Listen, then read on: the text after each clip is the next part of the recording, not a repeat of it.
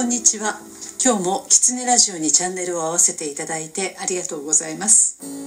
今日は先週に続いて芸術の話をする予定でしたが私のミスで録音データに不備がありました。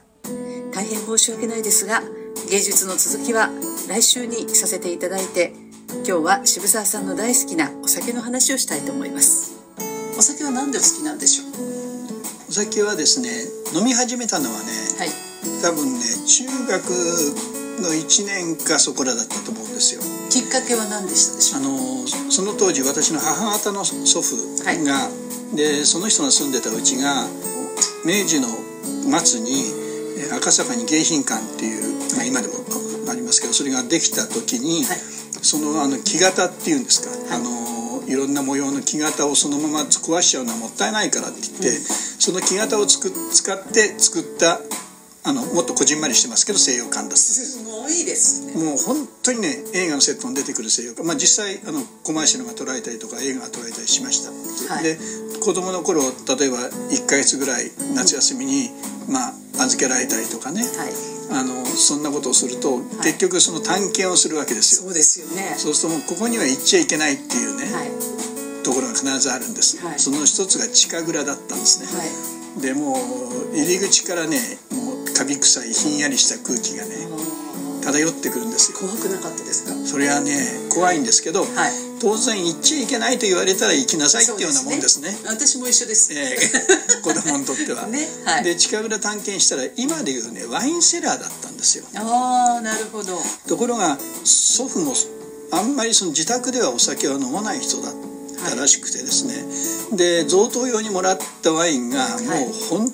当にその壁一面にずらーっと並んでたんです。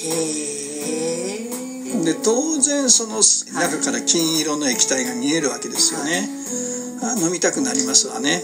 おいくつでしたっけ？その頃。小学校小学校6年か中学1年、ね。あ預けられてる子ですか？もう少し前ですね。考えてみりゃ、ね東京オリンピック前後かもしれません。小学校45年ですね。はい。でねもうみんな他が悪いもんですから、はい。コルクがね半分腐ってたりするんですよるんですかはい。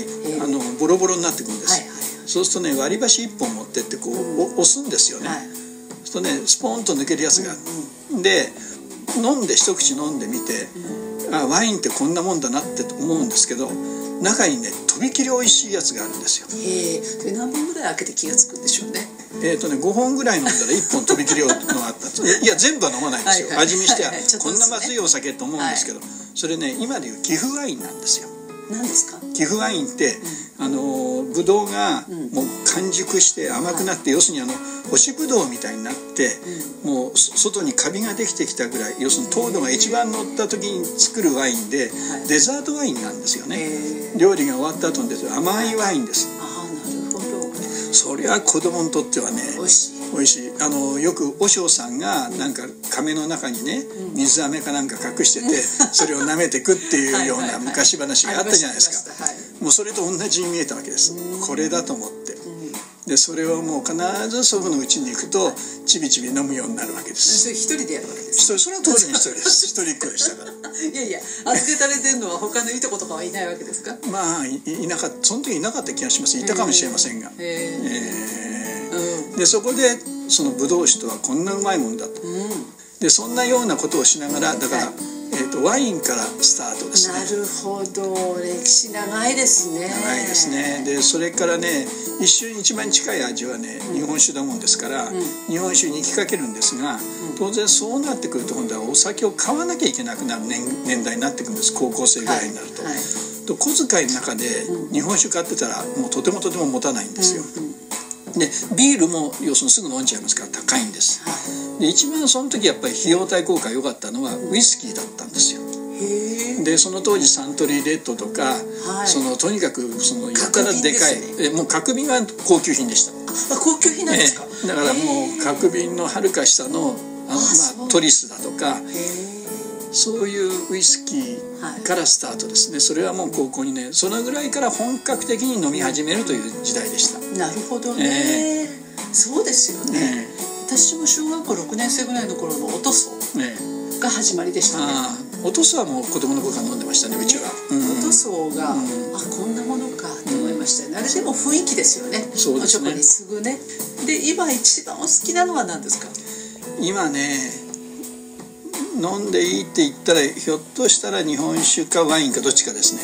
そうですね、ええ。日本もう日本酒のイメージですけどね、まあ明らかにね蒸留酒ではなくて醸造酒ですね。うん。どう違うんですか？あの醸造酒っていうのは発酵させて作ったお酒、はい。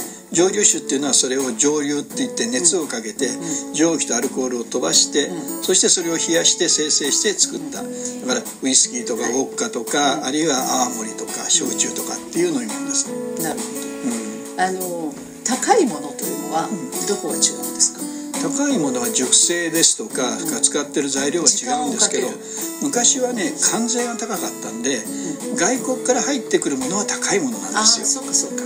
ですから例えば、あのホワイトホースだとかね、はい。それからねバレンタインだとか、うんうん。もう今そそこいらのコンビニで1,000円ぐらいで売ってる ウイスキーが超高級の贈答用の品だったですねそれはあの父のところに来たそういうものはちゃんといただきました。はい。でその地下で遊んでた時は、結局怒られず見つからずで済んだんですか？ほとんど見つからなかったですね。怒られた記憶は全くないです。へえ。みんな気がつかなかったんですね。それ後日談があって、はい。みんな気がつかなかったんですよ。で祖父が亡くなって、遺産分けになった時に、はい。もうそのその頃私高校生だったと思うんです、地下のあの蔵のワインワインもらっていった知ってる人は誰もいなかったんですよ。それこそメイドさんから誰から含めて。本当に？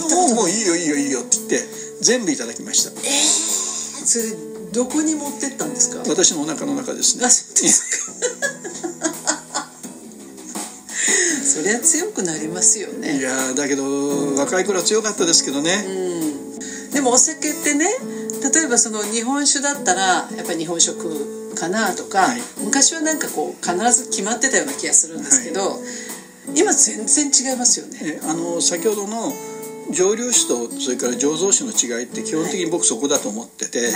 要するに食べ物の味を引き立てさせるための飲み物か、飲み物のあてとしての食べ物かっていうぐらいの違いなんじゃないかなと思いますね。なるほどええ。ワインはどっちかというと、お料理の邪魔をしない方そうですね、ワインだけを味わうって飲むっていうこともあるんですか？私は飲んでますが考えてみたら、あんまりないかもしれないですね。うん。あのよくどうしたっけ南米に行かれた時は、はい。あの何でしたっけ？南米にいた時は基本的にラムなんですよ。あラム酒。はい。でラム酒に、あのその辺にグレープフルーツがたくさんなってますから、ん。それ絞って入れて、で氷入れちゃうと肝炎になるって言われて、まあ、それで飲んでましたね。でも夏にほら飲むの何でしたっけ？ミント入れて飲む。ありましたね。嫌ですね。だからやっぱりその南米に行けばその気候はい。に合ったお酒であり、そうそうそう。ね、で、フランスに行けばフランスオランダに行けばオランダ日本はね、日本、やっぱり青森は沖縄で飲むと美味しいですよね。そういうことですよね、ええ。だからやっぱりその土地と風土とはい。っていうものでお酒も変わるんでしょうね、はいそうですね。ね、えまあでもあれですよね。北海道行っても旭川に行けば三四郎さんとか。ーはい、もうやっぱりね 地域づくりが先なのか、お酒が好きなのが先なのか分かんないんですけど、はい。地域づくりの仕事やってるとお酒飲めなかったら、はい。まあ、お酒飲む席から初めて本当の会議っていうかね。打ち合わせなんですでもう会議で役場でね会議をやって決められたことが、その場の飲み会で全くひっくり返るなんてことはざらにある話ですから。だからやっぱりお酒が入るとはい。本音が出るというこ本音がとですかね、本音が出やすくなる。あー普段はやっぱり話しにくいことが、お酒を飲むとちょっと口が滑らかになるというこまあ、とですか、ね。東京から先生が来られて、役場の席で、はい。先生それは違いますとは絶対はい。おあのおっしゃれない、はい。ところがお酒の席っていうのはみんな同等になりますから実はあの時こう言ったけど俺はこう思うんだよねって言うといや俺も俺も俺もっていう話っていうのはよくありますだ。からあの酔っ払ったら本音が喋れるよりも、お酒の席は本音で喋っていい席なんだっていうような風習が日本全国ありますね。ということは、そのお酒を飲む席も含めての仕事ってことですよね。そうですね。ね、えだからその今はもう若い人であんまりお酒飲まないですよえね、はい。ね。でお付き合いもあんましないじゃないですか、ってことはそのその人たちはその現場の会議の現場ではい。ちゃんと言えてるってことかしら？えーと、いう訓練をさせられてます、ですから今の若い人ははるかに言います。あそうですただあのやっぱり人間のコミュニケーションって言葉だけじゃないんですよ、うんうんうん、その場の雰囲気だとか、はいね。はい。明るい雰囲気とか重い雰囲気とか、はい。やっぱりそういうものがあの face to face で初めて言える、うん。で会議ってあくまでも言葉っていう道具を使った場ですから、うん。はい。言葉が喋れなかったら雰囲気を察せろなんていうのはダメなわけですから、はい。はいえー、とそのその部分で伝えられないもの。で特にそんなに言葉を使い慣れてない方から見ると、まあ東京人のペラペラペラペラ次から次へ言葉喋ってきて、うん。でなんかこいつの言ってること嘘っぽいなとやっぱりお皆さん思うわけです。で初めてお酒の席になって、今度は言葉以外のやり取り。それはお酒を継いだり継がなかったりかもしれないし一緒に笑ったりとか、それからその全然会議とは関係ない話の中でその人の人間性がこう見えてきたりとか、そこで初めてそのじゃあどうしようかっていう議論ができるっていうのはあるんだと思います。えーその意味ではお酒は飲めたために私は随分得をしました。なんとなくテンポが合ってくるんですよ、合ってくるんですよね。おお酒の付き合いをしてると、不思議なことにえはい、今日もキツネラジオを聞いていただいてありがとうございました。キツネラジオは毎週月曜日に更新の予定です。来週もチャンネル登録をして聞いていただけると嬉しいです。それではまた